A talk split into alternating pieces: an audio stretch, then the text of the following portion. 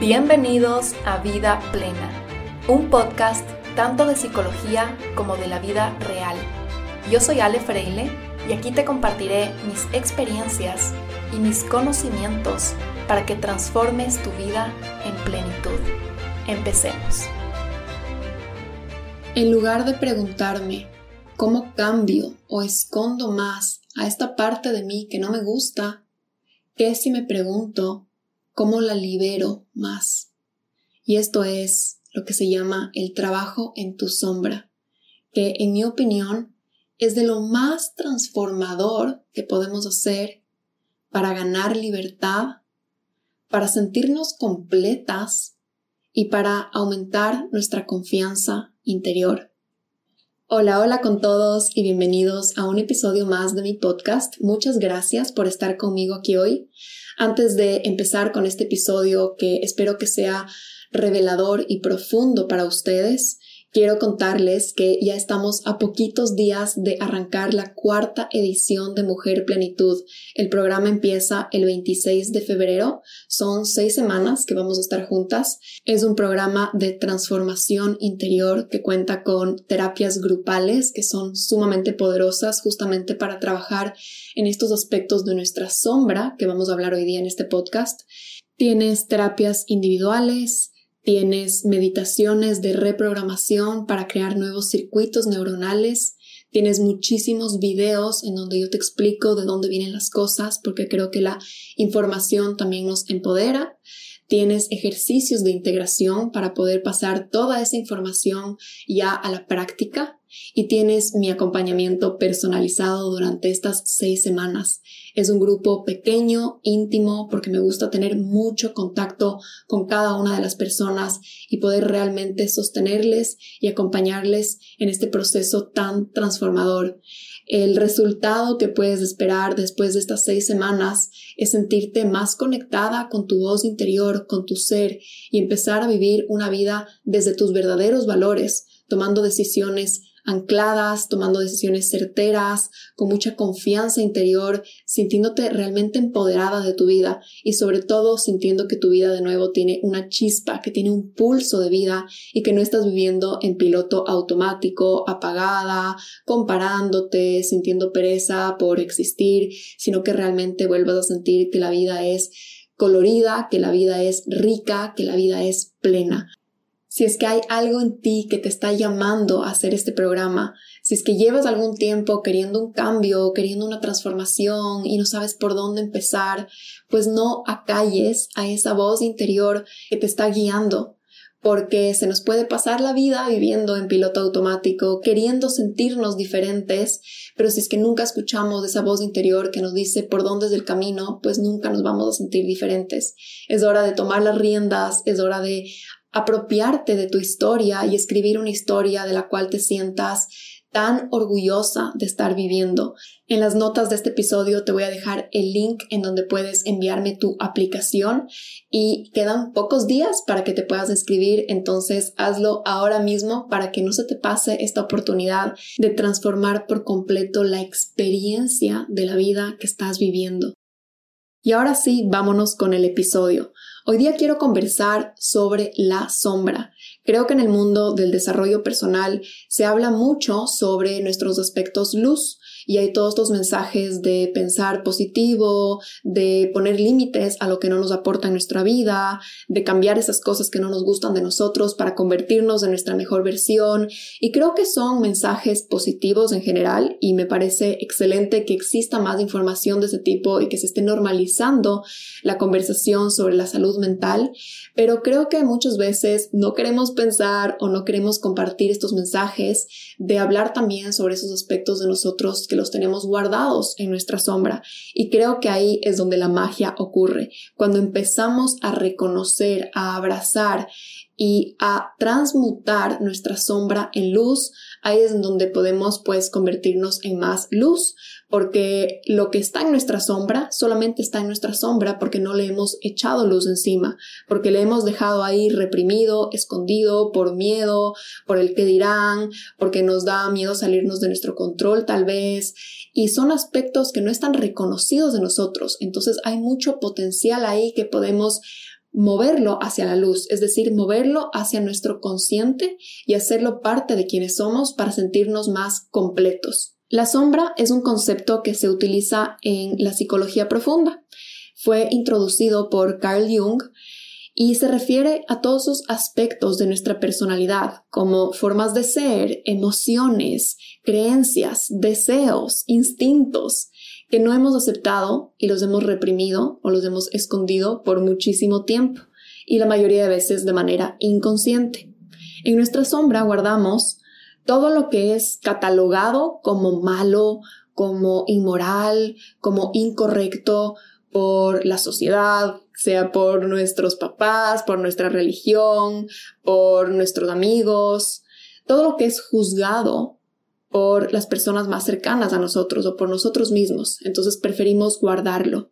Todas esas características que cuando primero se expresaron, cuando no sabíamos que eran malas, tal vez fueron ridiculizadas, fueron ignoradas o fueron castigadas. Y no solo reprimimos o escondemos partes negativas sino que por el contexto en el que crecemos podemos también reprimir características que en realidad promueven nuestro crecimiento y nuestro bienestar. Por ejemplo, tu fuerza interior tal vez en algún momento fue ridiculizada, ignorada, castigada, entonces tú la apagaste. Tu creatividad, también esta es una clásica que en muchos casos se ridiculiza o se la ve como menos o como algo superficial, entonces empezamos a apagarla nuestro liderazgo. Creo que en el caso de las mujeres hemos recibido a veces crítica o que nos vean mal por ser líderes, entonces empezamos a ser un poco más dóciles, más agradables, más complacientes. A veces la capacidad de soñar. Recibimos mensajes de no seas ingenua, no sueñes tan grande, eso no se puede hacer, eso es imposible. Entonces nuestra capacidad de soñar también la ponemos en nuestra sombra. Incluso a veces nuestra alegría si crecemos en contextos en donde el ambiente es más negativo, el ambiente es más serio, más formal, chispita de alegría de tu niña interior también la puedes haber guardado en tu sombra. Y al reprimir estas partes tan importantes y tan llenas de energía de nuestra personalidad, nos convertimos en personas complacientes. Este término en inglés que es como people pleasing, ¿no? Y nos convertimos en personas predecibles, domables, quizás dóciles, obedientes, agradables. Pero ¿a qué costo? Al costo de nuestra vitalidad y al costo de nuestra totalidad, de nuestra completitud. Integrar nuestra sombra es el proceso de hacerla consciente y de abrazarla como una parte de quienes somos. Y eso sí nos lleva a tener una personalidad más completa, una vida más completa, más equilibrada, más sana, porque tienes las riendas sobre todo tu ser y no tienes partes de ahí interiores que están guardadas, hecho piedra, que se van a empezar a proyectar de formas tóxicas.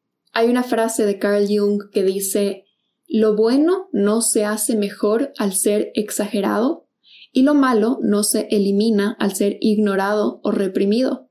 Y esto es importante porque tenemos que entender que no porque ignoremos algo o lo tengamos debajo de 10 alfombras significa que se va a eliminar.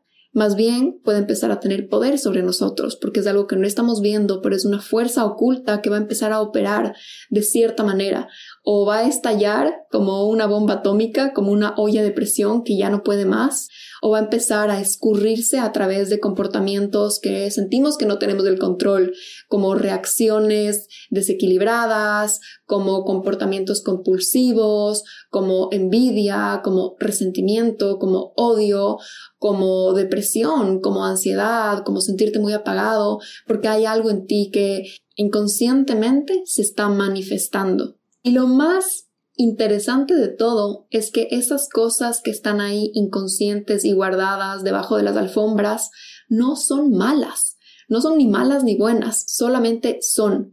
Por el contexto en el que hemos crecido, a veces sentimos que son malas, pero normalmente esto viene desde el miedo, desde el miedo que tenemos a que no sean aceptadas, desde el miedo que tenemos a que estas cosas se vean, desde el miedo que tenemos de que a alguien no le guste, desde el miedo que tenemos de ser juzgados, pero no son malas, simplemente fue una interpretación que hicimos en algún momento ahí muy atrás en el pasado en que pensamos que eran malas. Y ahí está como la profecía autocumplida, ¿no?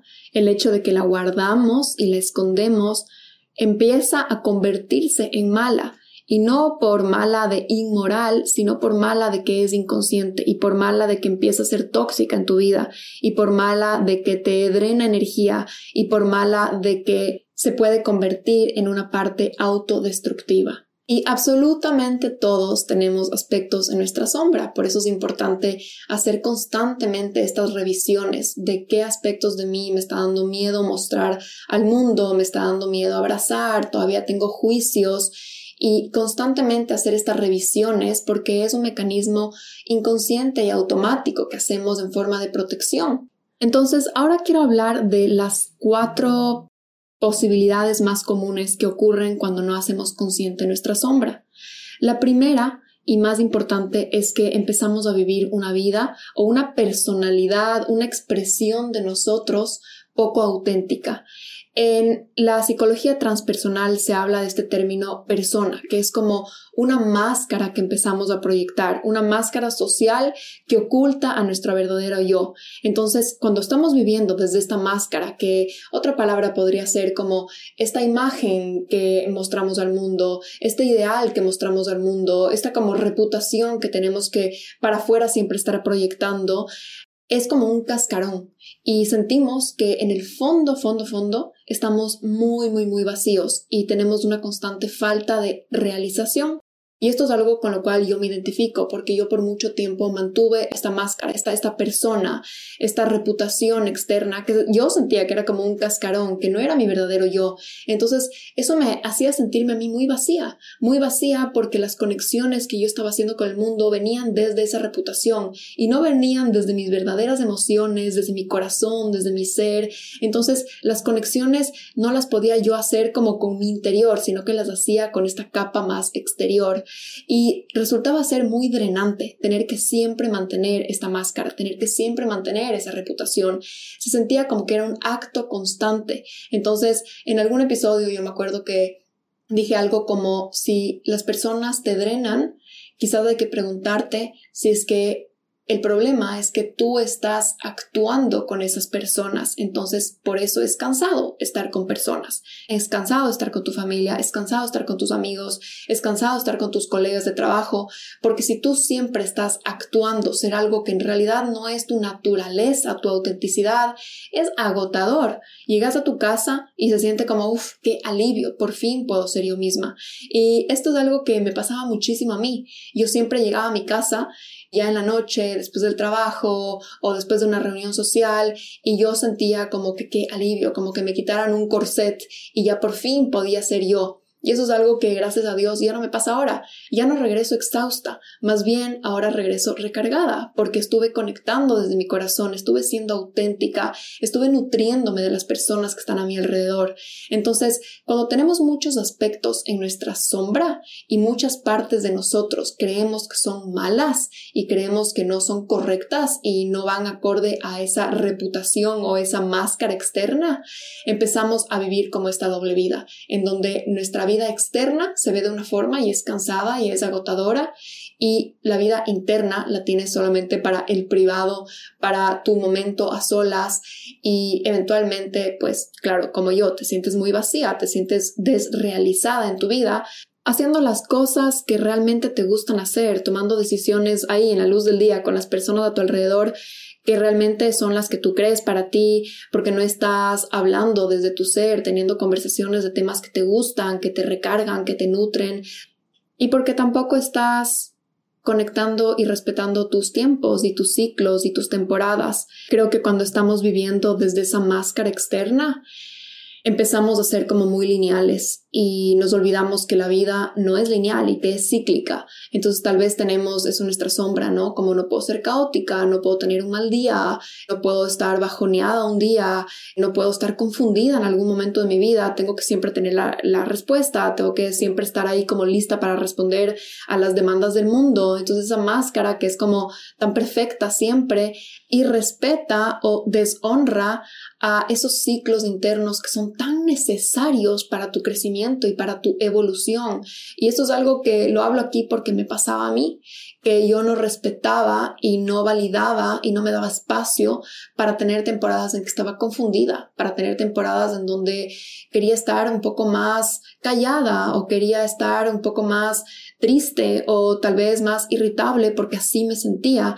Esta máscara era como siempre tengo que estar lineal, siempre tengo que estar regulada, siempre tengo que saber qué decir, siempre tengo que ser agradable. Entonces, esa constante deshonra de mis temporadas internas causaba una muy fuerte desconexión de mi cuerpo, de mis necesidades físicas, biológicas, de también mis instintos, de mis deseos y por supuesto que de mi intuición porque vivir una vida totalmente lineal desde una máscara es apagar por completo a la voz de tu intuición, que no es completamente lógica, no es completamente racional, no siempre va a empatar con esa máscara externa. Entonces, lo primero que puede empezar a pasar cuando tú no has reconocido los aspectos que están en tu sombra y no te has apropiado de toda esa completitud, es esto, esta vida que se siente poco auténtica y es esta vida vivida desde esta persona, desde esta máscara, desde esta reputación. Y la palabra máscara me suena como bastante extrema porque, por ejemplo, en mi caso yo no sentía que era como, que bestia, una máscara, o sea, era un disfraz por completo.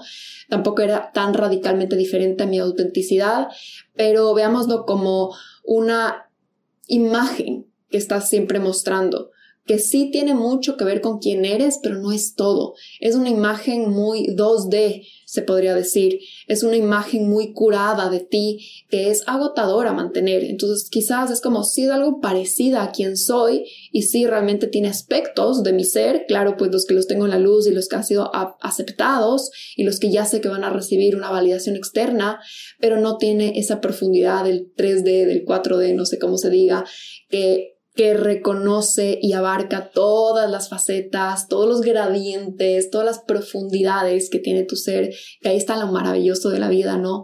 Lo complejos que somos nos hace tan ricos, nos hace tan profundos y reales. Creo que la palabra aquí es ser real, porque esa imagen 2D no es real. Y creo que ahora que las redes sociales es algo tan común, nos olvidamos de que una persona real es sumamente compleja y tiene muchos matices y tiene temporadas y tiene días en que no se siente bien y tiene momentos en que es egoísta y momentos en que es irritable y momentos en que no quiere hablar con nadie y eso es lo que le hace real a esa persona toda esa profundidad y toda esa complejidad. Y aceptarse de esa forma y abrazarse de esa forma va a hacer que pueda tomar decisiones mucho más certeras en su vida y va a hacer que pueda vivir una vida mucho más plena, mucho más edificante. Y como estoy con esto de las frases de Carl Jung, también encontré esta que me pareció espectacular. Honestamente, yo no sé si es que viene de uno de sus libros, porque no encontré una fuente primaria. Encontré en internet esta frase que estaba como aludida a Carl Jung, pero está tan buena que igual la voy a repetir aquí. Al no ser consciente de que tienes una sombra, declaras una parte de tu personalidad como inexistente entonces entra al reino de lo no existente, en donde carece y toma proporciones desmesuradas. Si te deshaces de las cualidades que no te gustan, negándolas, te haces más y más inconsciente de quién eres y te declaras más y más inexistente. Y esta frase a mí me encantó porque cuando yo me sentía muy vacía, yo me sentía así, inexistente, invisible. Yo muchas veces decía, me siento invisible, me siento irrelevante, me siento inexistente a la palabra, porque claro, yo estaba escondiendo como que tantos aspectos de mí que yo me estaba haciendo inexistente a mí misma. ¿Me entienden? O sea, si metes una cosa dentro de la alfombra y después otra y después otra y después otra, ¿qué te queda para mostrar al mundo? Un 1%. Entonces, por supuesto que te sientes invisible, porque no hay mucho que estás mostrando al mundo. Y así me sentía yo, por eso esta frase realmente como que me, me tocó, me resonó muchísimo. Lo segundo que pasa cuando no reconocemos estos aspectos más sombríos de nosotros, por así decirlo, es la proyección, que esto es algo sumamente común. Básicamente lo que es la proyección es un mecanismo de defensa en el cual atribuimos nuestros pensamientos, nuestros sentimientos, nuestros impulsos inaceptables o estas partes incómodas de nosotros mismos a otra persona. Entonces, en pocas palabras, vemos en los demás lo que no queremos ver en nosotros mismos. Y esto puede ser cosas positivas o negativas. Entonces, un ejemplo es una persona que tiene mucho enojo, tiene mucha ira, tiene mucha hostilidad y no quiere reconocer que tiene ira contra ciertas cosas y si quiere siempre poner a sí mismo como que no, yo nunca tengo ira o yo no estoy resentido, empieza a acusar a otras personas de ser bravas, de ser hostiles, de ser enojadas, entonces empieza a criticar a todo el mundo o una persona que tiene baja autoestima y tiene una inseguridad con, yo no sé, su cuerpo, tiene una inseguridad con su pelo, tiene una inseguridad con su nariz, tiene una inseguridad con su peso, tiene una inseguridad con cómo se ríe empieza a proyectar esa inseguridad criticando constantemente a los demás por su apariencia. Entonces una persona que siempre está criticando a los demás probablemente está proyectando que no quiere reconocer esa inseguridad en sí mismo o en sí misma y trabajar en ella.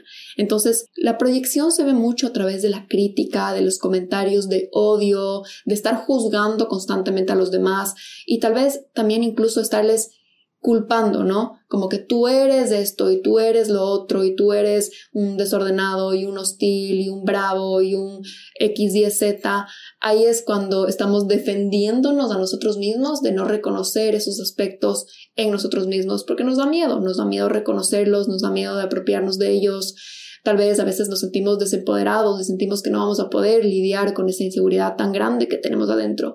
O no sabemos qué hacer con esa ira, no sabemos qué hacer con ese resentimiento porque es tan grande y tan profundo que preferimos simplemente criticar a otros. El inconsciente se desfoga de esa forma poniéndolo en una persona externa. Es como que dice, bueno, esto no es mío, esto es de él y ya, así como que eh, logro desfogar, logro como desahogar a toda esa energía y toda esa emoción que sentía dentro mío.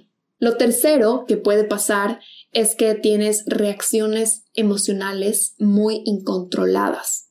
Cuando no se reconoce la sombra, las emociones reprimidas se acumulan y se acumulan y se acumulan y se manifiestan de formas inesperadas y la mayoría de veces desproporcionadas.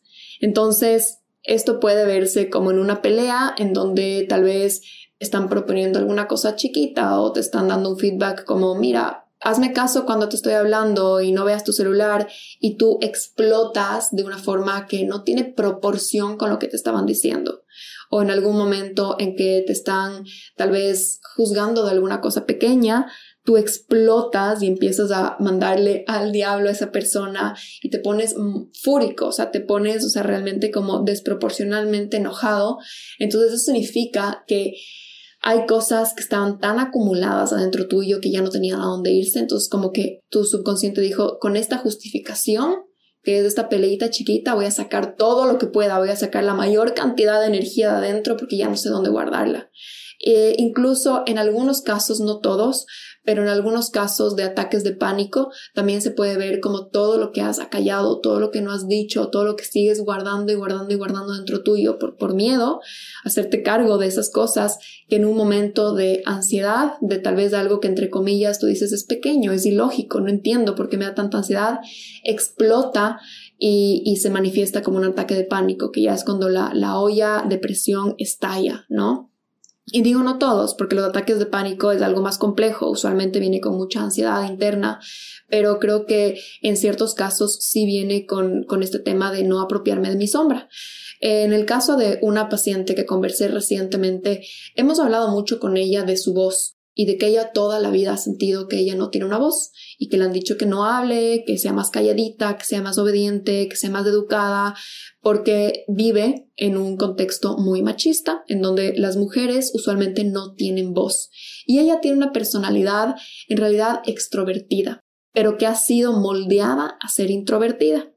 Y ella tiene muchas opiniones sobre la vida. Ella es una persona que le gusta opinar, que le gusta reírse de las cosas, que le gusta hablar, es asertiva naturalmente, pero todo ese condicionamiento de que no hable, de que se quede callada, de que respeta a los papás, de que una niña no tiene voz y voto en una casa, de que simplemente obedezca, creo que la palabra que más le han dicho en su vida es obedece, ella ha guardado y guardado y guardado todas esas opiniones que tenía, toda esa voz interior que tenía, al punto que empezó a experimentar ataques de pánico porque ya la bomba estalló. Es demasiada energía vital que se estaba guardando y guardando y guardando.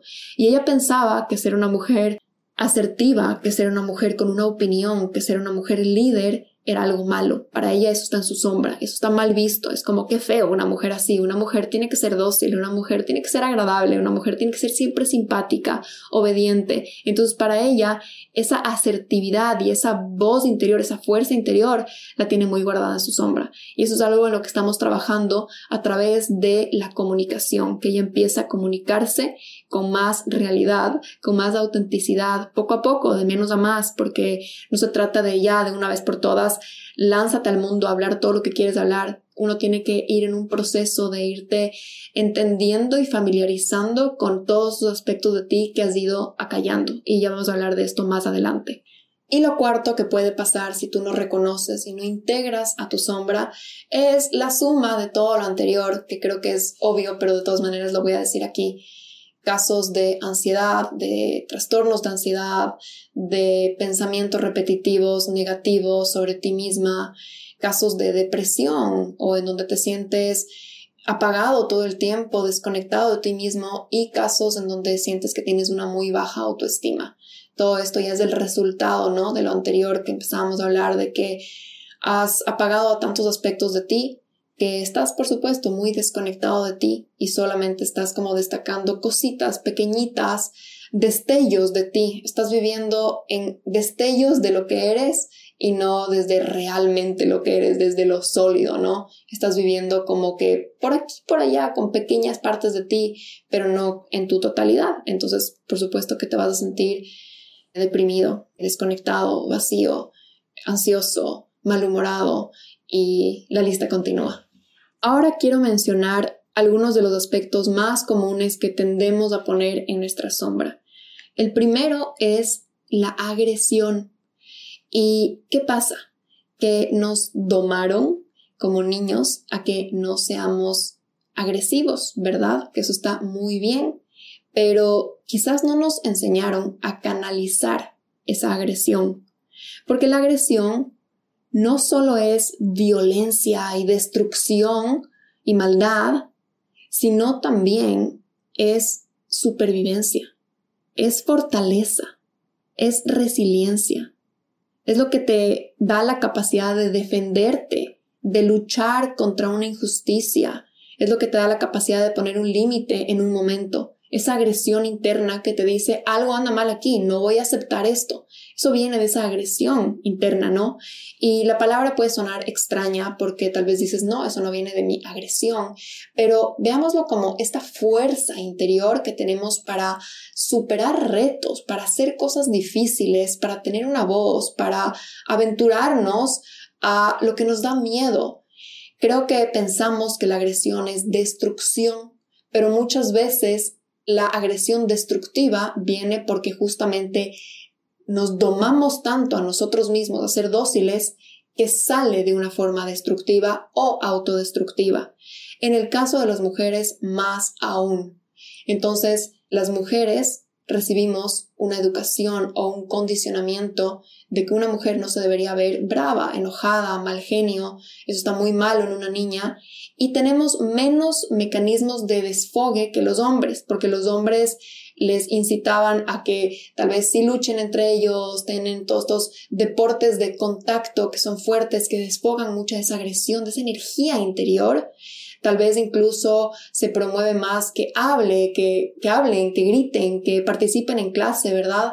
A que a las mujeres. Entonces las mujeres tenían menos vías de desfogue, vías para canalizar toda esa agresión interna. Y cuando no tienes por dónde canalizar toda esa agresión interna, como adulto, esa agresión interna se vuelve muy destructiva y puede ser destructiva para afuera, externalizante, como que tienes una forma de comunicarte súper agresiva, como que odias todo, criticas todo, destruyes todo, violencia, etcétera, etcétera. O puede ser internalizante, como que tienes una voz interior de tanta autocrítica, de tanto odio interno, de que siempre te estás dando con látigo o incluso puede ser a través de tus comportamientos, ¿no? Dañarte a ti mismo, hacerte daño a ti mismo, elegir cosas que sabes que son malas para ti. Eso puede ser una forma en cómo tú estás intentando calibrar y canalizar a esa energía vital de la agresión que vive en ti. El segundo aspecto que es muy común que lo tengamos muy refundido en nuestra sombra es a nuestra sexualidad, a nuestros deseos, a nuestros instintos sexuales porque recibimos tanto condicionamiento de que eso es inmoral, de que eso es inadecuado, de que eso es muy tabú, de que eso te hace una persona sucia, mala, repulsiva, eh, desordenada, caótica, que no tiene las riendas de su vida y existe más bien tanto elogio a las personas que son muy reguladas sexualmente, que son muy controladas, que son casi angelicales, ¿no es cierto? Sobre todo las mujeres se espera que tengamos esta imagen o esta máscara de ser muy, muy, muy angelicales, como con este halo de pureza todo el tiempo. ¿Y qué pasa con toda esa energía sexual? La energía sexual no solamente es para la reproducción, sino que también es una fuente de creatividad, es energía vital, es lo que te hace sentir fértil de ideas, es lo que hace que tú tengas deseo de hacer cosas, que te sientas magnética, que te sientas atractiva y que te sientas cómoda con el ser atractiva. En muchos casos, como mujeres, sentimos que es inmoral el aceptar o reconocer que somos atractivas sexualmente y eso lleva a que tengamos un rechazo o un bloqueo a ser vistas, a recibir atención. Porque si no integramos y reconocemos esta parte de nosotras, este instinto, este deseo, esta fuerza interior que es nuestra sexualidad, empezamos a querer escondernos, a querer apagarnos, a callar ese fuego, ¿no? Ese fuego interior que es tan atractivo, tan magnético, que es la fuente misma de la vida. Y esto no se trata de volverte una persona hipersexual o desatarte por completo, se trata de nuevo, igual que con la agresividad, de canalizarla, canalizar esa fuerza interior hacia tu creatividad, canalizarla a cómo te mueves, a cómo te expresas, a las palabras que usas, a cómo te relacionas con tu cuerpo, a cómo comes, a cómo ves y vives la vida. Puede ser vivida mucho desde esta energía sexual sin tener que ser una sexualidad descontrolada, porque este trabajo de la sombra no se trata de desatar tus impulsos, de desatar estos instintos animalescos, se trata de usar tu conciencia para para canalizarlos de una forma sana, de una forma de creación, porque es energía vital que ya vive en ti.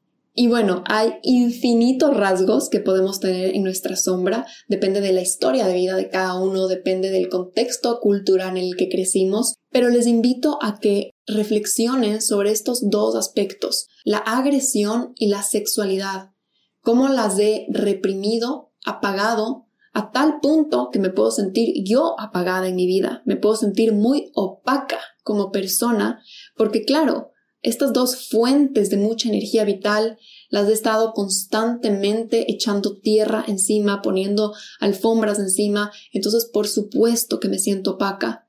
Y por otro lado, ¿Cómo puede ser que estas dos fuerzas interiores se están canalizando, se están proyectando de una forma destructiva, así sea en mis relaciones o conmigo misma y con mi cuerpo y con mi mente y con mi corazón? Para ir terminando este episodio, hablemos de cómo apropiarte de tu sombra. Y sí quiero decir aquí que esto es un proyecto que no va a ocurrir de un día al otro.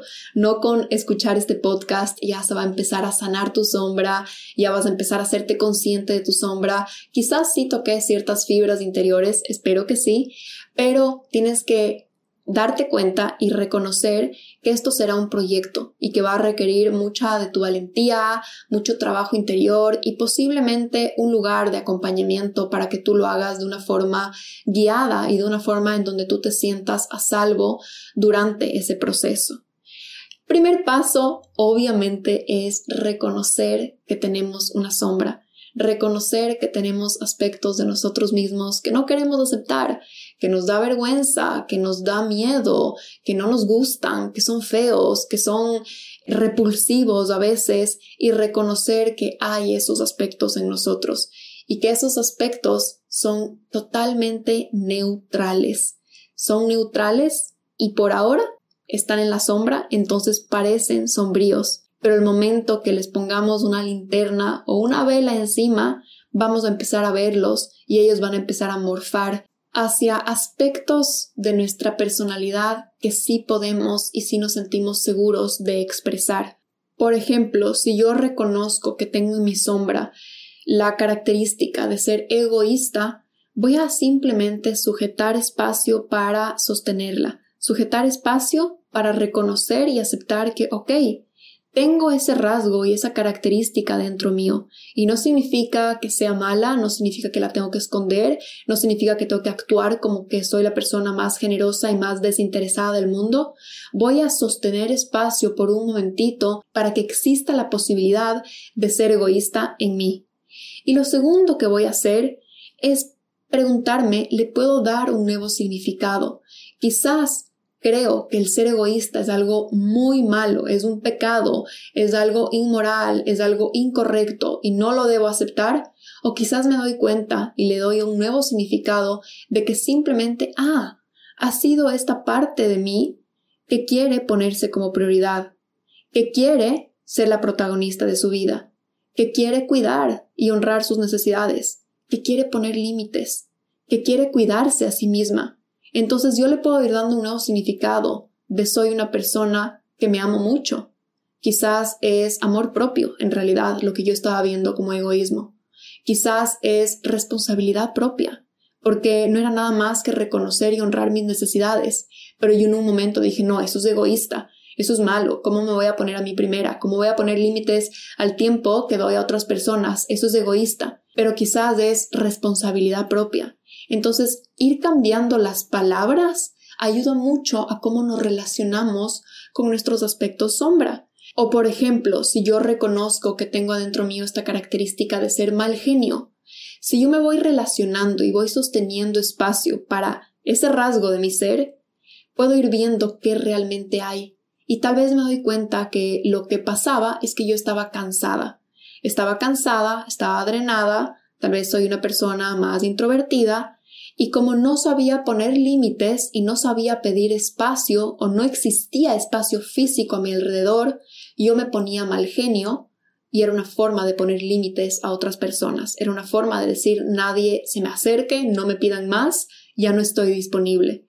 Entonces cuando yo reconozco y me doy cuenta, wow, lo que pasaba era que estaba cansada y lo que realmente está ahí es una necesidad de tener espacio propio, ya no hay necesidad de que yo esté mal genio, y en realidad lo que puedo empezar a hacer es pedir espacio o es crear espacio para mí misma, para autorregularme, para recargarme, para descansar y el momento que sí salga a estar con las personas, yo voy a estar más tranquila y más ligera.